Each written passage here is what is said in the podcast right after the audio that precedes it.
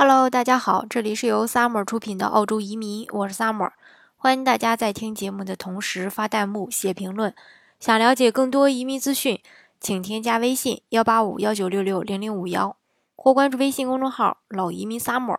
关注国内外最专业的移民交流平台，一起交流移民路上遇到的各种疑难问题，让移民无后顾之忧。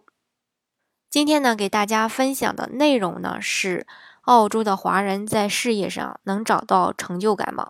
在最新的发布的一个二零一六年国家间海外人士移居调查当中呢，澳洲的生活质量指数在接受调查的六十七个国家中排名第十六。许多在澳洲定居的人士表示，澳洲的生活质量是他们来到澳洲的一个主要原因之一。根据最新的人口普查结果，澳洲的华人移民平均的年龄是三十九岁，而来自其他国家移民的平均年龄呢是四十四岁。另外呢，在十五岁及以上的华人当中，超过半数的人受过各种形式的教育或职业培训，高等教育比例更是高达百分之三十二，远远的高于澳洲本地人的一个受教育的水平。年轻又有文化，这应该很好找工作呀。但是呢，在十五岁及以上华人当中，就业率呢仅仅为百分之五十，失业率呢高达百分之十三。其中呢，超过四分之一的人从事的是中低技能的工作。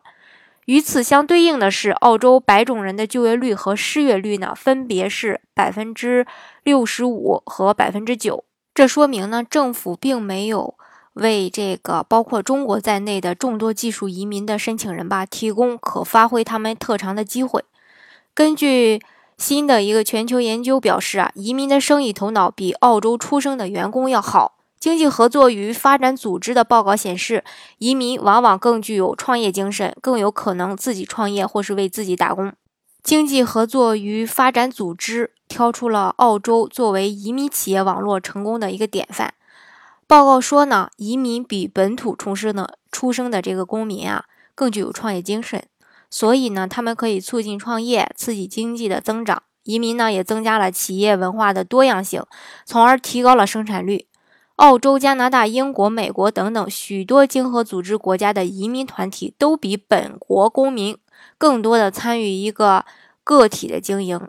经合组织还说，移民企业家对经济有益，因为他了解全球市场啊，所以会以这个国际客户为销售目标。他表示呢，澳洲移民团体可以通过网络帮助传播思想、知识和技术。澳洲少数族裔小区理事会的这个主席卡普托说：“移民是勇气的体现。”他说：“这种独立性和力量驱使着这么多移民创业。但事实上，对华人来说，创业在最初呢，更像是不得已的选择。因为对于呃老移民来说，语言呢是最大的障碍，融入主题。”主流的这种职场机会是微乎其微的，于是呢，自主创办企业呢就成为一个很好的选择。对于新移民来说，华裔乃至亚裔面临的职场天花板现象呢也是非常严峻的。为了打破困境，越来越多的新移民也选择了自主创业。所以说，如果大家实在想去澳洲的话，又担心自己找不到一个好的工作的话，可以选择创业哦，并且。在澳洲的华人有很多这种成功的案例。好，今天的节目呢就给大家分享到这里。如果大家想具体的了解澳洲的移民政策、移民生活的话呢，欢迎大家添加我的微信幺八五幺九六六零零五幺，或是关注微信公众号“老移民 summer”，关注国内外最专业的移民交流平台，一起交流移民路上遇到的各种疑难问题，让移民无后顾之忧。